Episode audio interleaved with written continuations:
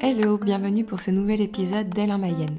Pour celles et ceux qui nous rejoignent, je m'appelle Amélie et tous les 15 jours, je vous propose une discussion avec une femme mayonnaise. Nous sommes déjà au 13e épisode du podcast et aujourd'hui, je vous partage le bel échange que j'ai pu avoir avec Elsa.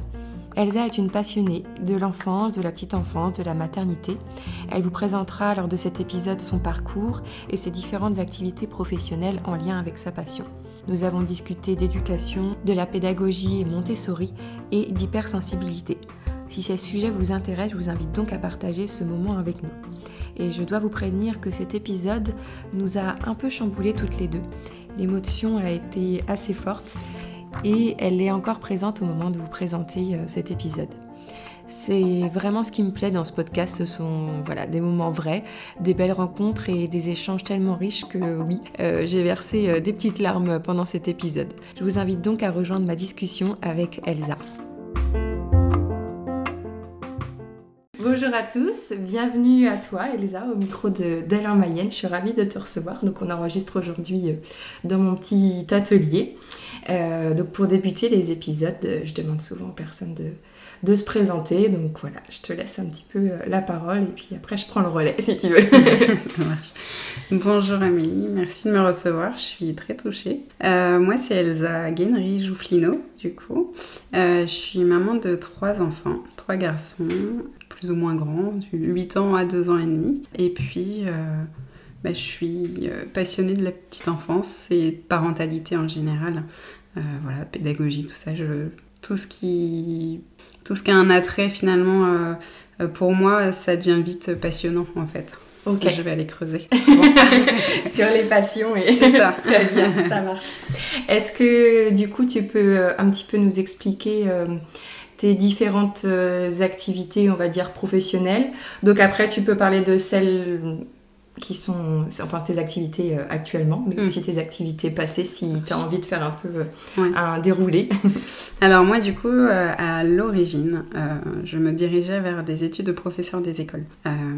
après voilà j'étais à la fac, ça n'a pas fonctionné comme je le souhaitais, en tout cas ça n'a pas été passionnant et du coup je me suis mise dans un coin dans un magasin de vêtements de marque et puis et puis bah, j'ai laissé passer trois ans jusqu'à la naissance de mon fils. Et puis là, je me suis dit, bah, Elsa, bouge-toi. En fait, tu dois pas montrer à ton fils euh, qu'on se complaît dans un travail parce que c'est agréable. Mm. Et puis, bon, c'est pas désagréable en tout cas. Ok. T'avais quel âge quand t'as eu ton premier J'avais 23 ans. Ok. Donc, oui, vraiment sorti bah, des études. Voilà, j'ai enchaîné direct. Ok. Mm. Et du coup, euh, bah, je me suis dit, bah, c'est pas possible. tu vas pas lui montrer cet exemple-là. Donc, euh, j'ai quitté mon travail. Je me suis remis dans les préparations de concours, puisque j'ai passé mon concours de moniteur éducateur euh, à Rennes. Première année, je me suis dit, on teste, on verra. Et puis bah, finalement, euh, une semaine avant mon mariage, je reçois les résultats et j'étais admise sur liste principale dans les 30 premiers. Ok. Sur 350, euh, 400. Et là, je me suis dit, mince, c'était pas prévu. Qu'est-ce qui s'est passé? Ils se sont trompés? Mais on va faire comment? Parce que on vient juste de se marier, enfin, financièrement, on va faire que je fasse la route jusqu'à Rennes pendant deux ans. Euh, puis j'ai un petit bout. tenté le concours en me disant euh, ça va pas marcher, bah, mais je tente bah, quand même. Complètement. Bah, En fait, en me disant je vais voir à quoi m'attendre pour me préparer pour l'année prochaine pour le faire. Ok. Euh, et puis en fait, bah. C'était maintenant. Voilà. Mon mari m'a dit non mais t'as pas le choix en fait. Maintenant t'es prise, t'y vas quoi, tu fonces. Et donc voilà, j'ai fait mes années, ça m'a bouleversée. C'est deux ans qui m'ont chamboulé. Euh, moi, je voulais travailler en protection d'enfance. C'était ma vocation. Mm. Donc, euh, ben, j'ai suivi le chemin. J'ai eu T'as trouvé cette, cette vocation-là, elle t'est apparue euh, parce que tu disais qu'au début tu voulais être plus mm. dans l'éducation et c'est venu en faisant tes études de moniteur éducateur ou euh, tu t'en es rendu compte quand tu as eu peut-être aussi euh, C'était avant toi? en fait, c'était euh, avant lorsque juste avant de passer mon concours, j'avais fait des stages pour savoir de quoi je parlais finalement mm. et pour être sûre que c'était bien ce que je voulais faire et j'avais fait beaucoup de stages en protection de l'enfance et, et ben c'était ça quoi. c'est bon, j'avais trouvé ma voie. Et puis bah, finalement, j'ai fait mes deux ans d'études. Le rythme, ça a été du coup avec, Ouais, bah, c'était intense, mais c'était passionnant, c'était vraiment remise en question, mais des rencontres, et puis, bah, ouais, enfin, de toute façon, oui j'étais là. Il fallait que j'aille au bout parce que j'avais un devoir aussi de montrer à mon fils que bah en fait quand on veut quelque chose on y va jusqu'au bout on se donne à fond. Mm. donc euh, bah, j'y suis allée à fond et puis bah surprise mon deuxième s'est niché auprès du ventre alors que je n'avais pas fini la formation. Donc il restait trois mois je crois.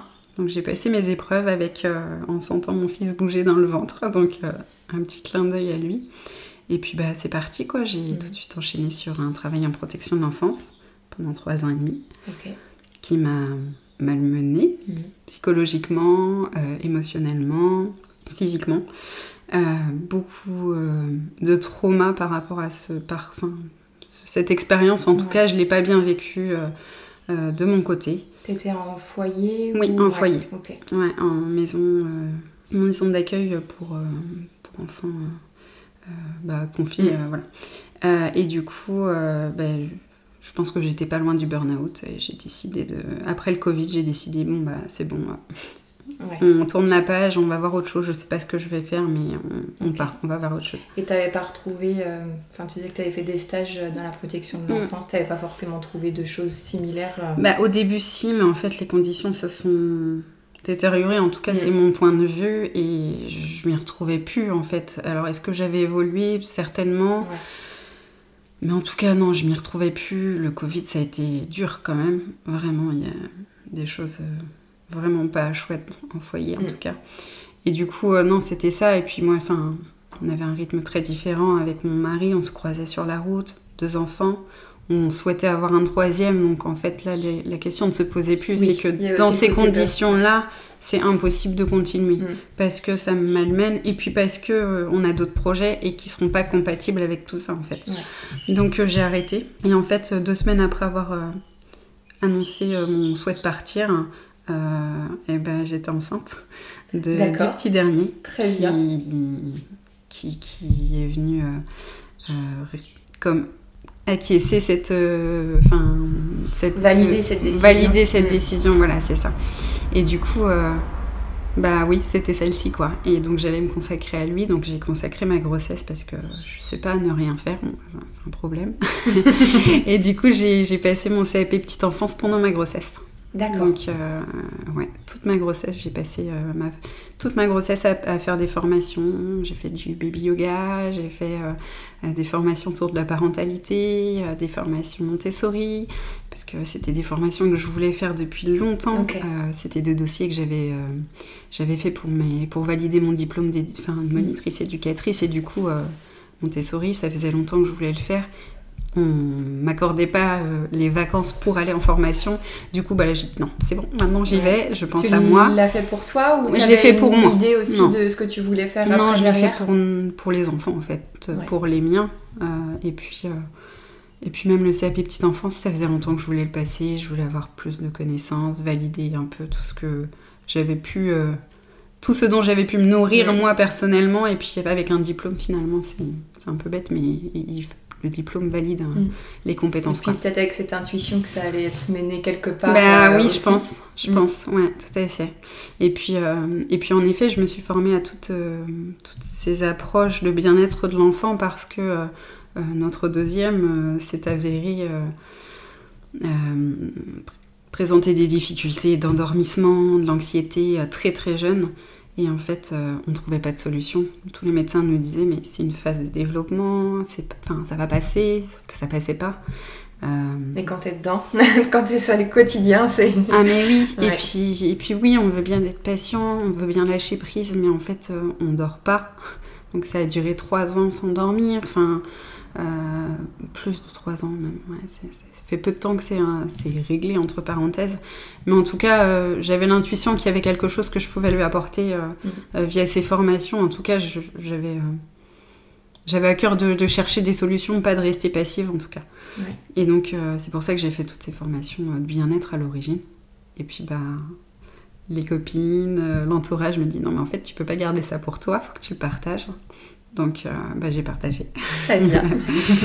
voilà où j'en suis. Et aujourd'hui, si quand même, aujourd'hui je suis référente pédagogique dans, dans trois micro-crèches Montessori sur le secteur de, de la Mayenne du coup.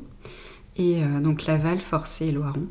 Et donc j'accompagne les équipes euh, dans la pédagogie Montessori, mais pas seulement, parce que l'idée c'est d'apporter euh, un peu de, de recul sur certaines situations, d'amener euh, des observations, d'adapter l'environnement, les activités en fonction de, de, ce qui se passe dans les crèches en fait. Donc tu tournes entre les trois ça. Je, bah, je, passe une journée dans chaque crèche. Et puis l'autre journée, je suis sur le terrain euh, pour, euh, pour remplacer une, euh, la, responsable. Donc je, je, suis en décharge de direction en fait. très bien. voilà. Et ça doit être un peu, enfin ça doit être difficile d'arriver à, tu vois, être une journée sur chaque crèche et et d'arriver à échanger avec les professionnels Est-ce qu'elles arrivent à te, à te parler de leurs problèmes du quotidien? Est-ce qu'elles arrivent un peu à décharger tout ça? Je ouais. que c'est un lien de confiance qui. Bah justement, euh, je, je connais les équipes. En fait, euh, je les connaissais plus ou moins avant parce que euh, mon fils était dans, dans, dans ces crèches. Enfin, il l'est toujours jusqu'à ce qu'il puisse aller à l'école en tout cas. Et donc, donc je les connais et finalement, bah moi je me sens attendue en fait quand je viens et et puis bah, c'est un échange, c'est des collègues, il n'y a pas d'expertise euh, de ma part ou de je ne sais. Enfin voilà, moi je viens avec des collègues et on échange nos points de vue sur les. Donc non, ça se fait plutôt bien. Et en fait, ce que j'aime bien, c'est justement aussi qu'il y a du mouvement. Euh, il y a les idées de chaque équipe qui émergent et bah, moi, mon job, c'est de, de réaliser le projet, de les accompagner là-dedans, trouver les interlocuteurs, de. Voilà, donc on en est encore au début de ce poste, mais en tout cas, c'est plein de promesses et. Euh, et puis bah, c'est passionnant parce que moi qui n'aime pas ne rien faire, bah là en fait, euh, bah, je suis dans l'action tout le temps. et puis en plus, euh, ça me permet de cogiter tout le temps sur euh, qu'est-ce que je peux apporter, comment, si on tourne ça comme ça, comment on fait. Enfin voilà, il y a toujours une remise intellectuelle, remise en question intellectuelle à, avoir sur le terrain, sur, sur plein de choses. Tu as besoin d'une activité. Ça me stimule en fait, c'est ça. Mm. Mais à côté, il y a quand même euh, bah, il y a quand même petit explorateur euh, qui. Oui, parce qu'on n'en a pas parlé, mais c'est ça. avant d'avoir ce poste-là, tu as, créé ton, Ma micro-entreprise. Euh, petit explorateur, mm. qui, tu peux la présenter. Alors, je pense que tu l'as présenté mieux que moi. petit explorateur, c'est une micro-entreprise du coup que j'ai créée bah, pour partager mes outils justement de bien-être autour de l'enfant. voilà, c'est plein d'ateliers de bien-être, du Snowzellen beaucoup parce que le Snowzellen, euh, c'est une approche qui allie relaxation et détente, et, euh, euh, enfin relaxation, détente et éveil sensoriel. Et du coup, il y a quand même une bulle quoi, qui se crée autour de ça, un vrai moment de bien-être. Et l'idée, c'est de proposer ces temps-là à des parents, à des enfants, à des professionnels, parce que j'interviens aussi en RPE auprès d'assistantes maternelles. Enfin voilà, toutes les personnes qui pourraient être intéressées par le bien-être de l'enfant, son développement, euh, parce que voilà, du coup l'avantage c'est qu'avec Petit Explorateur j'arrive à mettre toutes mes compétences dedans, c'est-à-dire que je peux faire une formation Montessori, je peux former des professionnels euh, à cette approche Nozélène, je peux aussi former au baby yoga, mm. à la réflexologie, au massage. L'idée c'est d'avoir une vision globale pour individualiser la réponse pour chaque enfant. Euh, tel outil ne fonctionnera pas sur l'un, mais il fonctionnera très bien sur l'autre. Euh, ils sont tous différents et, il faut tester en fait. Tu accompagnes plus, euh, on va dire, en, collectivité ou est-ce que tu fais aussi des accompagnements, on va dire, individuels? Je sais pas moi s'il y a des, enfin, des, parents qui se retrouvent en difficulté avec euh, leur enfant. Est-ce que c'est des choses que tu, que tu fais un petit oui. peu Ouais, ouais, je... Alors, les... j'aime beaucoup intervenir en collectivité parce que c'est riche en échanges. Mais les, parents, il y a quand même un truc où euh, on se reconnaît dans ce qu'ils vivent, dans ce mm. que... Et moi j'adore, enfin... Il n'y a pas de, hiérarchie dans ces cas-là. Il y a juste On est dans le même bateau. Un appel à l'aide. mais non, mais on est dans le même bateau et finalement, bah, moi j'aurais aimé avoir quelqu'un qui... qui me propose en tout cas, même si ça fonctionne pas, mais en tout cas, moi je suis actrice parce que l'idée c'est pas de faire le. Enfin, comme si j'allais voir un professionnel euh, de santé, je dis à, celui-ci, bah voilà, mon enfant, mon enfant présente ça, ça, ça, euh, bah guérissez-le. Non, l'idée c'est que le parent il retourne avec les outils à la maison et qu'il les fasse lui-même, qu'il les mette en place dans le quotidien parce que c'est ce qui fera sens, c'est ce qui créera du lien, c'est ce qui permettra à l'enfant d'être en confiance. C'est enfin c'est euh, global en fait. Euh, il y a plein d'approches et j'ai pas envie d'être juste celle qui va faire. Et puis euh, non, moi j'ai besoin de partager, de transmettre. Et je pense que là je retrouve le côté professeur des écoles dans la transmission. Mm. C'est une valeur qui me porte vraiment de cette transmission. Elle est, elle est trop importante parce que le bien-être, on s'en préoccupe pas. Enfin, on n'apprend pas à le faire on l'a pas appris, enfin je pense pas l'avoir appris euh, petite, mais c'est parce que c'était pas une génération qui connaissait pas tout ça, puis qui s'attardait euh, euh, sur ces questions. Enfin il y avait d'autres priorités certainement, et du coup moi j'ai à cœur de planter des petites graines, et mm. puis après chacun fait ce qu'il veut avec, et, et puis en tout cas s'approprie la graine pour, pour soit la, faire éclore ou, bah, la laisser. Très bien. Mm. Je voulais te demander un petit peu qu'est-ce qui te motive à te former toujours plus dans ce domaine-là. On parlait tout à l'heure de, cette passion euh, qui, qui t'anime. Tu as besoin toujours d'être, euh, on va dire, nourri par, euh, par des nouvelles choses. Est-ce que ça a été un petit peu, est-ce qu'il y a eu un déclic à un moment donné bah, Je pense que moi, ma vocation, c'était d'être d'être maman, en tout cas d'être entourée d'enfants. Et très jeune, enfin, j'ai toujours été attirée par cette population en tout cas. Et euh, c'est mes enfants qui m'ont qui me poussent à rechercher toujours, euh, tiens, pourquoi il fait ça mm. Qu'est-ce qui se passe? Comment ça fonctionne? Et puis, euh, et puis ouais, je pense qu'il y a un côté où c'est intuitif en fait. S'il y a un truc qui, qui, me donne envie, qui me questionne, si vraiment ça attire mon attention, bah, je vais vouloir aller creuser, me former.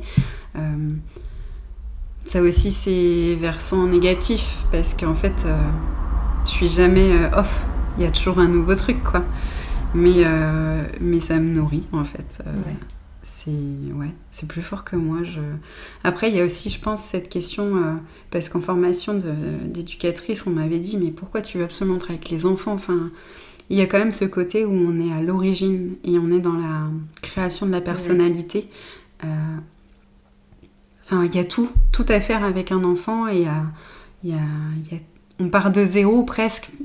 Maintenant, sait que non, avec les neurosciences, tout ça, mais en tout cas, on peut. Tu dis que ça aura forcément un impact sur. Euh, bah, même si ça en a pas, en tout cas, on lui aura donné les moyens mhm. que ça en est s'il en a envie, parce que l'idée, c'est pas de le remplir de quelque chose dont il a pas envie, mais en tout cas, si ça a trait euh, pour lui, ben, très bien, et si ça, ça n'a.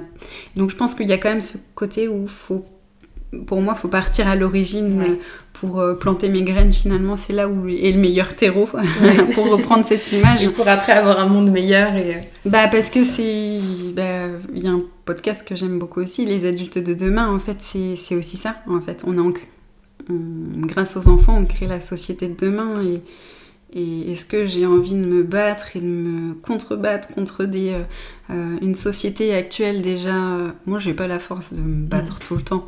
Par contre, j'ai la force de mettre mes espoirs en ces enfants, en fait. Tu vois, il y a quand même un côté où je sais qu'eux peuvent changer, ou en tout cas vivre sereinement, et s'ils peuvent vivre sereinement, bah, ça présage du, du meilleur, en fait. Ouais, tout à mm. fait. Très bien.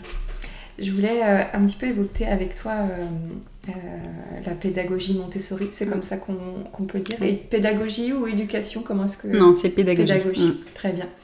Et aussi le lien, alors tu me dis si, si, je me trompe, mais je pense que beaucoup font le, font le lien aussi avec la parentalité euh, positive. Mm. Je pense que les deux pédagogies se, se croisent quand même. Euh, donc voilà, je voulais un peu que tu nous expliques, toi, quel est ton, ton point de vue là-dessus. Qu'est-ce que pour toi la pédagogie Montessori Et puis euh, la deuxième question que j'avais par rapport à ça, c'était que c'est une pédagogie aussi qui, je trouve, à être plus en plus connue, qui a pris mm. beaucoup, enfin qui a pris de l'ampleur et je pense que c'est mm. tant mieux.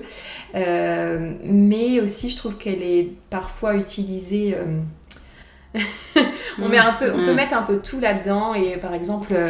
Euh, ça peut être aussi, tu vois, un argument marketing, bah tel jeu est Montessori alors qu'en fait ça se trouve il l'est pas du tout. euh, donc voilà, c'était un petit peu les, les, points de vue que je voulais aborder avec toi. Je vais essayer de reprendre.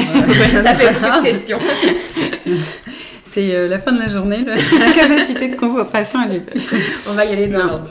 du coup, euh, la pédagogie Montessori, moi, comme, en tout cas, moi, comment je la vois, c'est euh, de répondre aux périodes sensibles de l'enfant. C'est-à-dire que, par exemple, en pédagogie Montessori, quand on suit réellement cette pédagogie, il y a plusieurs périodes sensibles. Je vais en prendre une, c'est la période du petit objet on a tous vu un enfant jouer avec les cailloux et s'arrêter toutes les 30 secondes sur un chemin pour ramasser le tout petit caillou. Et eh bien en fait, euh, ça c'est un besoin qu'il a euh, euh, d'explorer l'infiniment petit, de d'affiner son geste, de de plein de choses. Et du coup, l'idée c'est de, bah, de répondre en fait aux besoins. Donc on peut dicter plein de choses sur la pédagogie Montessori. Moi, mon objectif premier, en tout cas, euh, c'est notre objectif dans les crèches aussi, c'est de répondre aux besoins de l'enfant. Parce que lui seul sait ce qui va être bon pour lui finalement. Euh, ils sont pas, euh, ils peuvent pas mettre en place des stratégies pour pour nous manipuler, pour donc en fait, bah, en tout cas entre 0 et 3 ans, c'est primitif. Hein. Il pleure. bon, c'est qu'il a faim, c'est qu'il a besoin d'être changé. C'est mm. pour que. si je prends un nourrisson, c'est ça va être ça.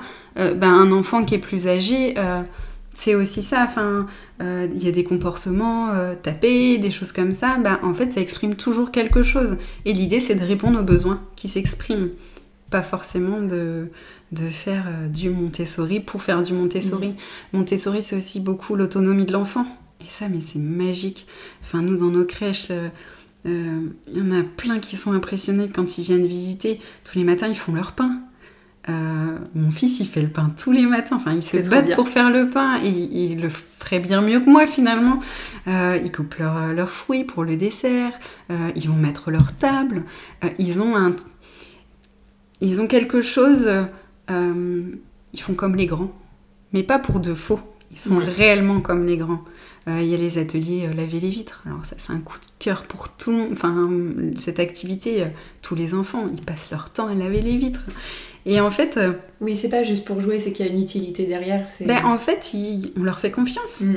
Ça va pas être parfait. Et l'objectif, c'est pas qu'ils nettoient les vitres. Quand les vitres, c'est pas parfait. non, mais c'est ça. Non, mais puis l'objectif, c'est même pas que, qu'ils lavent nos vitres parce que nous, on sait très bien qu'on va repasser derrière en fin de journée et, ok. Mais en fait, l'objectif, c'est qu'ils se sentent suffisamment en confiance et euh, suffisamment estimés bah, par les adultes en fait. Il n'y a pas un sentiment de hiérarchie où je suis meilleure que toi, ou euh, moi je sais mieux faire que toi, attends, laisse-moi faire. Non, en fait, tu sais faire. À ta manière, tu sais faire. Moi, je te fais confiance. Et c'est ça qui, est super fort euh, dans cette pédagogie, c'est mm. que on l'observe dans les crèches. Euh, enfin, c'est hallucinant. Enfin, moi, j'adore. ils nous impressionnent, quoi. Moi, quand je vois Là encore tout à l'heure, des enfants qui après la sieste, qui sortent, qui commencent à se déshabiller, à jeter leurs couches, à se changer eux-mêmes. Bah ouais, mais ces petits bouts, 18 mois, enfin, euh, non, le plus grand a 19 mois, celui qui faisait ça, mais... Euh, enfin, c'est... Oui, c'est impressionnant. Bah ouais, mais, mais parce que, parce que, mais moi, la première, je fais pas, je fais pas du Montessori à la maison parce qu'il faut y adhérer, il faut lâcher prise, faut, bah ouais, ça va tomber à côté. On a de la vraie vaisselle. Oui, ça casse. Mm. bah ouais. Et en fait, c'est comme ça qu'ils apprennent et il n'y a pas de problème. Mm. Alors après, il y a tout ce versant de la pédagogie Montessori où, euh, soi-disant, l'enfant roi. Euh, moi, je l'ai beaucoup entendu. Vous autorisez tout à l'enfant. Eh ben, en fait, euh, non. Mm. Une activité, ça se il y a quand même un cadre. Ah, mais c'est hyper cadré. C'est-à-dire qu'un plateau, lorsque je le présente, c'est de telle manière. Il n'y a pas 36 façons de le présenter, toute l'équipe le présente de la même manière. Et si l'enfant ne fait pas euh, l'objectif de l'activité en tout cas, si l'activité est détournée, bah écoute, ce n'est pas ça l'activité, on va l'arranger, on restera plus tard. C'est cadré, enfin voilà, il y, a, des choses. Et parentalité positive, si on revient, là, si on vient vers ça, euh, bah en fait, euh, il y a pas de il faut pas être extrême dans, dans tout c'est Moi, je suis pas, je, suis pas parfaite hein, et j'ai beau être formée à telle et telle chose, je perds patience avec mes enfants souvent parce que je suis, je suis humaine, je suis maman, je suis mm. fatiguée, je suis voilà. Et eh ben, il il faut pas être dans l'extrême. On peut pas. L'enfant a besoin de sécurité. La pédagogie Montessori lui offre cette sécurité parce que c'est cadré. Euh, il y en a d'autres. Hein. Moi, je suis pas enfin, pro Montessori. Là, c'est ce euh, pourquoi je travaille euh, actuellement dans les crèches parce mm. que c'est le projet pédagogique de la crèche. Mais je suis ouverte à plein de choses. il y a sûrement plein de pédagogies. Il y a plein de pédagogies mm. alternatives dans plein de pays. Il se fait plein de choses dans les écoles. Enfin, c'est hyper enrichissant, c'est passionnant. Mais du coup, là, actuellement, sur le 0-3 ans, j'adore la pédagogie Montessori parce que je leur fais confiance, on leur fait confiance. Mm. Et, euh, et ben, on leur offre quand même le cadre. C'est-à-dire que c'est interdit, quoi. Ce qui est interdit, c'est interdit et il y a une limite à ne mm. pas franchir quand même. Oui, par rapport à leur sécurité. Et puis, bah, la sécurité, et puis bah, c'est de la vie en collectivité, mine de mm. rien, euh, bah, on les prépare à l'école parce que c'est la suite, en, tout cas en France, c'est l'école. Donc euh, ils y rentrent euh, dès 3 ans, dans des classes de 30, enfin, mm. j'exagère peut-être, mais, mais pas loin avec deux professionnels, alors que là, nous, on est quatre, voire mm. cinq parfois pour 12. Est-ce que le décalage, il n'est pas trop... Ben justement, la micro-crèche, elle permet un décalage qui est moindre que, j'ai une asthmate, peut-être, bien qu'il y a des asthmates qui sortent beaucoup et qui permettent de sociabiliser. Enfin, et puis il y a des enfants qui ont besoin d'asthmate parce qu'ils ont besoin d'un truc très cocooning mm. et puis ils sont prêts à l'école à être sur quelque chose de beaucoup moins cocooning. Oui, dans tous les cas, le passage à l'école, il y aura bah, il y aura un petit décalage. Les, les professeurs des écoles font un travail fabuleux, mais, mm. mais elles peuvent pas être partout et, et elles donnent beaucoup, ça évolue beaucoup. Enfin, on le voit avec nos enfants. Enfin, c'est que c'est que maintenant ils sont ouverts à plein de choses. Ils essaient vraiment d'envelopper nos enfants quand même, mm. malgré ces, ces contraintes de, de nombre. c'est sûr. Donc la, enfin, la parentalité positive, euh, oui bien sûr, euh, j'ai envie, je veux euh, aller vers en tout cas, mais il faut pas aller dans les extrêmes. Enfin, tout extrême est dangereux pour moi, que ce soit extrême pédagogie Montessori, mais extrême. Ben, en fait, il y, a des justes milieux pour tout et pour chacun. ça va pas être le même pour tout le monde, mais... mais en tout cas, ouais, non, je veux pas être dans l'extrême. Alors, il y a besoin de cadre. Par contre, en effet, il y a des propos qui ont pu être tenus euh, par, euh, par certains professionnels euh, sur lesquels je ne me retrouve pas du tout, mais chacun est, à même de se faire son avis sur, mm. sur, sur, ce qu'ils ont entendu. Et... Mais j'entends que ce soit difficile aujourd'hui, on entend tout et, son contraire. Et un je pense qu'on se remet beaucoup en question, on réfléchit. Bah, on essaie de faire du mieux qu'on peut, mais c'est bah, Complètement. Mais en fait, euh, à vouloir faire du mieux qu'on peut, bah, finalement, parfois on insécurise l'enfant parce qu'on ne sait pas. Un coup, on va être très permissif, très mm. euh, bienveillant, euh, très... Et d'un côté, bah, d'un coup, ah bah non, ça fonctionne pas, il faut qu'on cadre. Mais en fait, je pense que chaque parent et chaque famille a, a son juste milieu à trouver. On apprend avec nos enfants. Bah, de toute mm. façon... on ferait pas la même chose avec l'un qu'on a. Enfin voilà, c'est c'est un apprentissage constant avec les enfants. Rien n'est acquis. Pour le coup, euh, il y a vraiment une marche, je trouve, entre. On est vraiment cette génération un peu tremplin mm. à vouloir faire bouger les choses. Enfin, en tout cas, on... je dis pas que j'ai une enfance malheureuse, bien au contraire. Mais en fait, on a quand même envie du meilleur et, et on est dans cette génération où on a envie de faire bouger les choses. Mais du coup, qui dit euh, génération qui veut faire bouger les choses dit grande. Euh, bah, c'est flou quoi. Enfin, on sait pas où aller. Et, bah, nos, nos parents, grands-parents comprennent pas forcément. Du coup, euh, c'est à l'opposé de ce qu'ils ont pu entendre eux quand ils étaient parents en fait. Ils voulaient faire au mieux, mais sur des choses complètement opposées à ce qu'on entend aujourd'hui. Donc, il y a un gros fossé. Ouais. Oui, parce que les connaissances, comme on parlait tout à l'heure des, neurosciences, tout ça, il y a eu tellement de choses à porter que... Et on se trompe encore aujourd'hui, c'est ça aussi qu'il mm. faut savoir, c'est que... ça se trouve, nos enfants nous diront, mais, vous êtes oui, à côté de la plaque mais, mais, au contraire, c'est ce qui fait que la science et les, chercheurs ont, le mérite d'exister, c'est que c'est toujours euh, euh, en mouvement, il n'y a, y a mm. rien qui est fixé, et c'est plutôt chouette. Mais en fait... Euh, moi, ce que j'ai envie de transmettre aux parents, c'est que eux, ils savent. au plus profond d'eux-mêmes.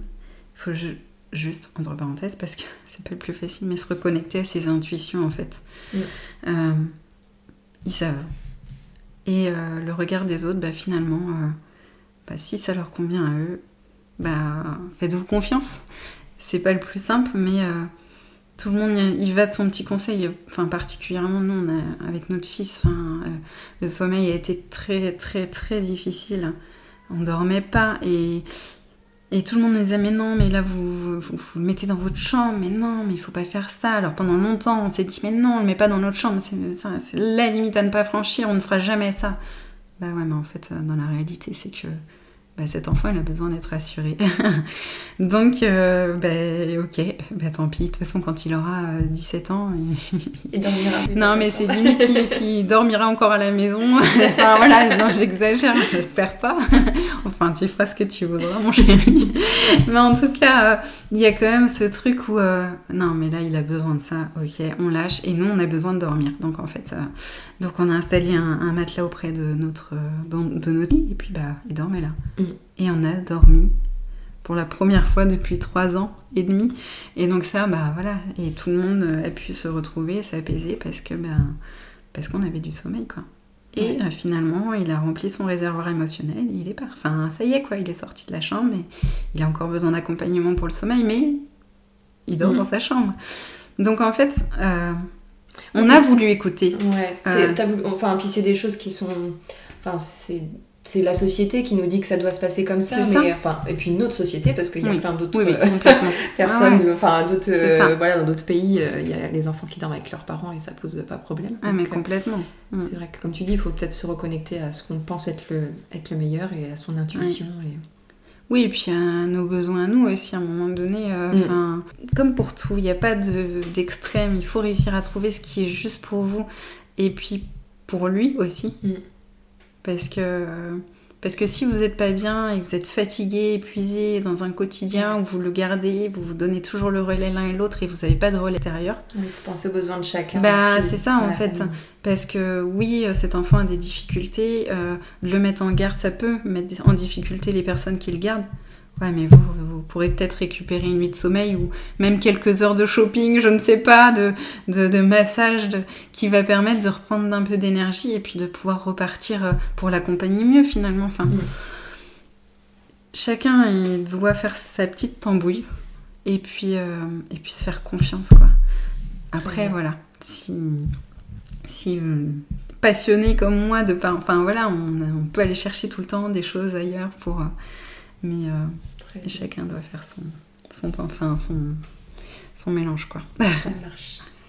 Je voulais parler avec toi d'un autre sujet, si tu as encore mmh. un petit peu de temps à m'accorder, ça te va euh, Je voulais parler d'hypersensibilité. Je sais que c'est un sujet euh, qui, euh, qui, te touche et j'ai découvert en partie, grâce à toi, l'hypersensibilité pour contextualiser un petit peu. Voilà, J'en avais entendu parler, puis je me posais voilà, pas mal de questions aussi après la naissance de mon aîné.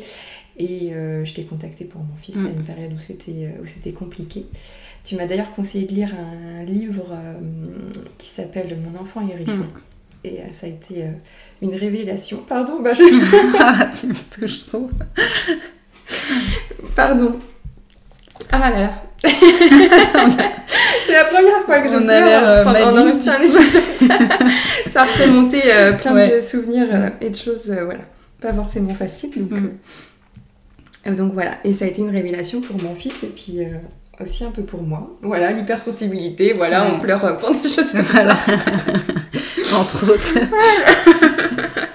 Excuse-moi. Non, t'inquiète pas. Euh, donc voilà, pour revenir à des choses un peu plus terre à terre, comment est-ce qu'on peut un petit peu expliquer l'hypersensibilité à des gens qui, qui connaissent pas forcément qui connaissent pas forcément ça et tu vois qui sont un peu euh, voilà, qui sont pas hyper sensibles comme moi.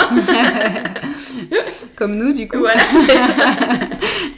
euh, du coup, oui. Bon, bah, du coup, mon fils euh, est hypersensible, donc émotionnel, sensoriel. Donc, lui, pour le coup, on a pu l'accompagner vers des tests qui ont permis de dégager d'autres hypothèses, en tout cas. Et donc, au potentiel émotionnel et sensoriel. Et en fait nous, on a cherché longtemps pour mon fils qu'est-ce qui se passait en fait. Euh, c'était euh, des décharges monstrueuses. L'école, ça se passe super bien, mais à la maison, ça explose. Euh, très violent, on a beau être contenant, bienveillant, tout ce qu'on veut, enfin, eh ben, en fait, ça explose quand même dans des décharges qui duraient mais jusqu'à une heure et demie, deux heures de cris et de cris mais monstrueux, enfin, comme si on égorgeait un enfant, ce qui n'est pas entendable pour un parent d'entendre son enfant en telle souffrance en tout cas.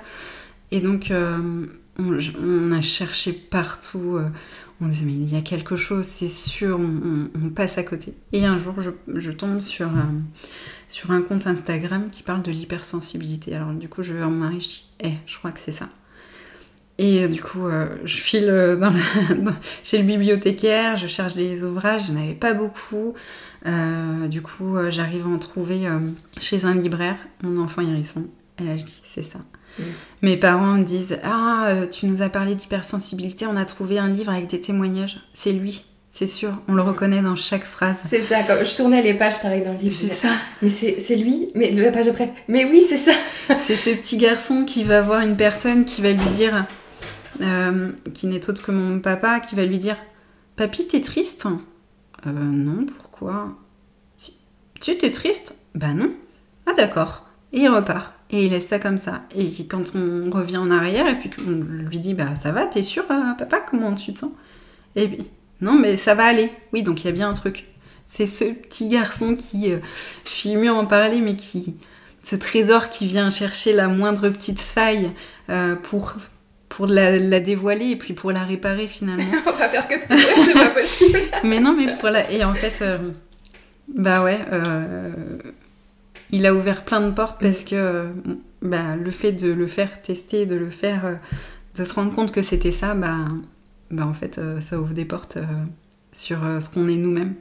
Et ok, c'est bon, j'ai 30 ans, je sais que je suis au potentiel aussi émotionnel, je suis au potentiel intellectuel, parce que je me suis fait tester maintenant, et, je suis hypersensible. et je vis les choses à 36 000, c'est-à-dire qu'une joie, bah, ça va être explosif, euh, une passion, ça va être débordant, mais à l'inverse, des tristesses, ça va être la fin du monde. Euh, une rancœur, une colère, ça va prendre des grosses proportions. Et même si je le montre pas, bah, ça prend des, des proportions à mm. l'intérieur de mon corps. Oui, parce que nous, on est adultes, je pense qu'on arrive un peu plus à contrôler ça. Oui. Quoique. Oui, du coup. c'est vrai Mais c'est sur plein d'autres choses. Parce que c'est vrai aussi, il y a cette chose-là où. Euh, euh, il y a un peu aussi l'amalgame, mais euh, je pense qu'il y a aussi certaines personnes qui voient ces termes-là, hypersensibilité au potentiel, un peu bah. Oui, c'est la mode. C'est trop facile, ah, c'est la mode, on les met dans ces cases-là. On parlait tout à l'heure de mm. cadres, c'est des enfants qui n'ont pas de cadre, etc. Mais euh, pour donner un exemple, Noah, la première fois qu'il est allé à la plage, il n'a pas pu poser le pied mm. une seule fois par terre sur le sable. Il a, et du coup, on a passé l'après-midi à la plage, il a resté sur sa serviette toute l'après-midi parce que pour lui, la sensation du sable, c'était trop, mm. trop compliqué. Quoi. Ce que m'avait expliqué une psychologue, euh, c'est-à-dire que moi je lui disais, mais en fait, euh, quand je le caresse, tout ça, il, crie comme si je lui faisais mal. Et elle me disait, mais en fait, c'est ce que lui ressent. Mm. Lui va se sentir euh, beaucoup mieux si vous le pressez, en fait. Si vous exercez une pression, la contenance, elle va se faire différemment. Et, et du coup, il a besoin de pression. Vous, vous pensez lui faire mal, et lui, ça lui fait du bien. Il dit, et en fait, tout le rapport euh, au sens, aux émotions, est complètement euh, comme si les cartes étaient rejouées en fait, et qu'il fallait se refaire un nouveau dictionnaire avec pour déchiffrer telle chose et telle chose. Mm. Et le, la grande difficulté dans, ce, dans cette hypersensibilité, je trouve, c'est que ces enfants se contiennent en public et que ça explose à la maison. Alors tout le monde me dit non mais t'exagères, euh, oh, c'est bon, enfin c'est pas parce qu'il fait une crise que... Non mais en fait, quand on envoie une vidéo, moi je l'ai fait une fois, j'ai envoyé une vidéo à une de mes amies, je dis regarde comment il est. Elle m'a dit ah oui, quand même, c'est pas rien. Ouais, mais ça c'est tous les jours. Mm. Parce qu'on avait des, moments où c'était deux, trois fois par jour. Mais alors on n'avait plus de sommeil en plus, on dormait pas. Donc, enfin, la dépression elle était pas loin, clairement. Et il y a vraiment, euh, oui, c'est un effet de mode peut-être, peut-être, euh, euh, peut-être pas, je sais pas. Mais en tout cas, c'est une réalité. Et et bien en fait. Euh, et ça apporte des clés quand même. Moi je sais que depuis que ça. j'ai conscience de ça, ben, au moins, bah, il y a certaines choses, voilà, je, on sait qu'il faut réagir différemment. C'est ça. Mais, même euh, mon conjoint qui est pas du tout dans ces trucs de parentalité, tout ça, tout de suite, il me dit Mais attends, mais il en fait. Enfin, c'est bon à un moment donné. Il stop. fait des caisses, quoi. Mais stop, quoi. Enfin, faut mettre un truc là, stop. Bah ouais, mais en fait, non, regarde, lis le livre, regarde ça, regarde ça, regarde, voilà. Ah ouais, ok. Et bah ouais, on n'a pas la bonne, on n'avait pas la bonne manière de, de l'accompagner finalement, le, bon, le bon angle. Et, et quand bien même c'est c'est une mode, ben en fait, euh, c'est pas, c'est pas moins une réalité pour nous. Mm. Et, et, puis, euh, et puis, zut, quoi, euh, notre réalité au sein de, de, nos foyers, bah, elle est réelle. Et il y en a plein qui ne l'entendent pas. des professionnels aussi, on m'a dit, mais, mais non, mais il n'y a rien. Mais ça se passe bien avec nous. Et puis, le pire, c'est c'est peut-être quand il est en garde et qu'on dit, ah, mais il fait jamais ça avec nous. Ah ouais, non, mais Ouais, ok. Bon, alors, soit je culpabilise, soit j'ai envie de pleurer, soit j'ai envie d'être à votre place, je sais pas, mais en tout cas, ça me met pas bien, quoi. Mm. Ouais, il fait pas ça avec vous. Et après coup, on comprend, bah ouais, mais parce qu'il est pas en sécurité pour, euh, pour lâcher, quoi. Donc, même si c'est une mode, bah ça en est pas moins une réalité. Et il y avait. Euh, moi, j'avais écouté. Euh, non, c'était quoi? J'avais lu que ces enfants, ils avaient, ils avaient lieu d'être parce que justement, ils révélaient aux personnes les choses qui n'étaient pas complètement guéri. Alors, je vais peut-être paraître perché, mais en tout cas, euh, c'était des enfants solutions à des années de. On a enfoui nos émotions, on a enfoui nos sensations. On est dans une société hyper sensorielle. Mm. Euh, il y a du bruit tout le temps, partout. Il y a du monde tout le temps, partout. On court dans tous les sens, tout le temps. Et donc, bah, forcément, bah, il y a un trop plein en fait. Il y a des enfants et on n'est pas euh, bizarre. On est des, j'ai envie de croire qu'on est des révélateurs de, de ce qui dysfonctionne dans cette société finalement. Tu vois, ce fait d'aller trop vite, de plus écouter les émotions, de... c'est un travail de longue haleine, vraiment. Et, euh, et, c'est tellement difficile, je trouve, en tant qu'hypersensible, de dire à ton enfant Hé, regarde, apprends. Mais non, tu ne dois pas crier quand. Euh, enfin, parle avec des mots, explique. Bah ouais, mais toi, est-ce que tu le fais Est-ce que moi, je me. Enfin, je. Quand je suis en colère, je suis en colère. Hein. Ça me. Enfin, j'ai pas. Mon cerveau ne connecte pas pour me dire Attends, écris-le, pose-toi, machin. non, il faut que ça sorte en fait. Il y a mm. quelque chose de, de primitif. Hein. Et donc, euh, tu vois, il, y a des choses à réparer, je pense, euh, bien au-delà de, de nos générations à nous en fait aussi. Merci pour, euh, pour ces, belles, cette belle ah. ces belles paroles. Pardon. Donc c'est vrai qu'on en a pas un peu parlé de mm. comment vivre avec et accompagner nos enfants euh, mm. qui peuvent être bah, du coup, hyper sensibles. Après, c'est vrai que, comme tu disais, je pense que le yoga, c'est des, aussi des choses, on va dire, un peu plus concrètes où voilà, ça peut... Mais le yoga, nous, la réflexo l'a beaucoup aidé. Enfin c'est pas rare qu'on en fasse encore aujourd'hui. Euh, les huiles essentielles aussi, euh, alors on dit pas d'huile essentielle avant, euh, avant 12 ans et finalement on peut, hein. il y a des huiles qui sont mm. adaptées pour les enfants. Ça nous a beaucoup aidé, on avait beaucoup fait des fleurs de bac qui l'avaient beaucoup apaisé à un moment donné, mais tout ça c'est juste pour apaiser, pour permettre quand même de mettre des mots sur les choses, parce mm. qu'il n'y a rien de tel que mettre des mots sur ce qui vit. Quand bien même nous, il veut pas l'entendre quand on lui dit mais t'es triste là? Non, je suis pas triste. Il renie toutes ses émotions. Et ben si, là t'es triste, tu vois. Euh, si, c'est de la tristesse que tu éprouves. Et en fait, ben, quand bien même lui il veut pas l'entendre, ben nous on met quand même un mot dessus. Et euh, donc ouais, la réflexion, nous, ça nous a beaucoup aidé. Et puis euh, on a beaucoup de chance parce que notre fils fait du l'équithérapie avec une professionnelle qui qui est merveilleuse et, euh, et c'est son temps à lui, il se retrouve et son lien avec les animaux euh, est incroyable. Souvent, les hypersensibles, mm. ils ont quelque chose qui, comme s'ils comprenaient les animaux finalement. Et, euh, et bah, du coup, ouais, ça, nous, ça nous a aidé en tout cas beaucoup. Et puis, bah, retrouver le sommeil aussi. Ah, c'est important quand même pour le bien-être. c'est clair. Est-ce que tu penses qu'à grandir, c'est des choses qui sont plus évidentes? Parce que, par exemple, moi, je sais que la période de l'adolescence, c'est une période que. Mm. Pourtant, il, en est loin. Mais, que je redoute, mais à un point. Mais tu sais, je, je me dis, ça va être. Euh, mm. Très compliqué quoi parce que après euh, forcément ça reflète aussi à nous notre propre adolescence et je me dis des fois là comment il réagit à certaines choses. Bah, en fait c'est enfin ça m'inquiète aussi déjà alors qu'en effet je crois qu'ils ont à peu près les mêmes âges donc on a encore le temps mais mais j'ai envie de croire que plus je vais semer de graines maintenant, en fait, plus, euh, bah, plus il saura s'en saisir mm. finalement. Et puis, euh, et puis s'il y a un truc avec euh, l'hypersensibilité, c'est vraiment l'estime de soi. qui est vraiment biaisé et je trouve qui est tellement difficile à avoir parce que ben, cet enfant qui fait des crises, il s'en veut de faire des crises parce qu'il sait dans quel état ça met euh, ses parents aussi, parce que bah, il vous voit en pleurs. Il...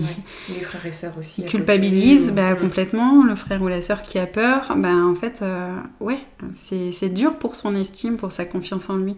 Et c'est le gros job, en fait, c'est de remplir ce réservoir émotionnel.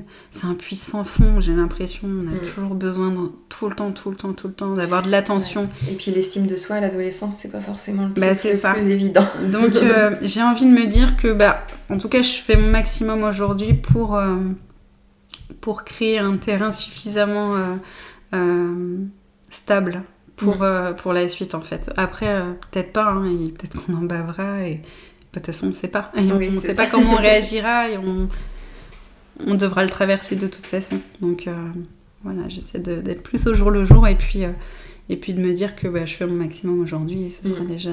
C'est déjà beaucoup. Tout à fait. Très bien. Bon, merci beaucoup. De rien.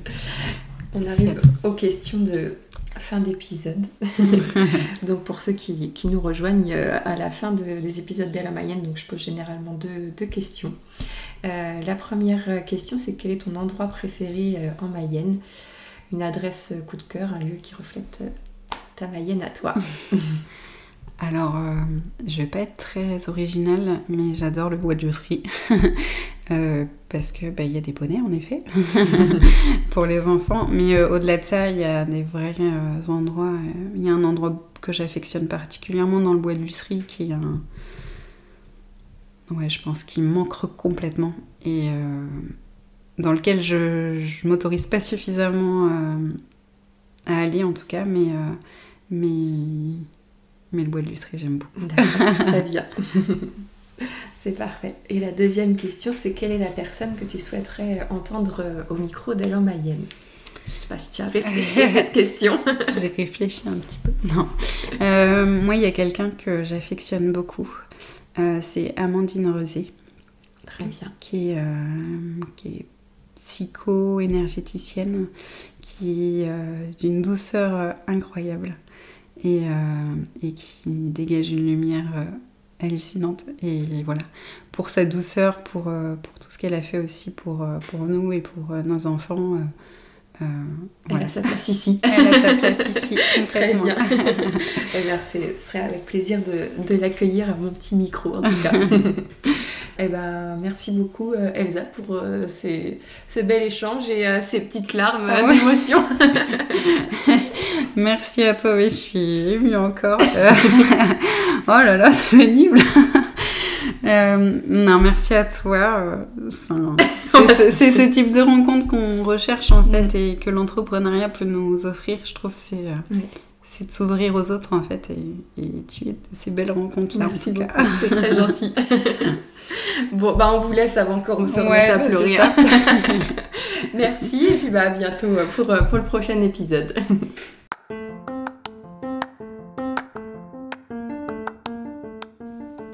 J'espère que cet épisode vous a plu. Si vous souhaitez échanger et partager autour de celui-ci, n'hésitez pas à venir sur la page Instagram d'Elle en Mayenne. Je serai ravie de discuter avec vous. Et je vous dis à dans 15 jours pour un nouvel épisode. Merci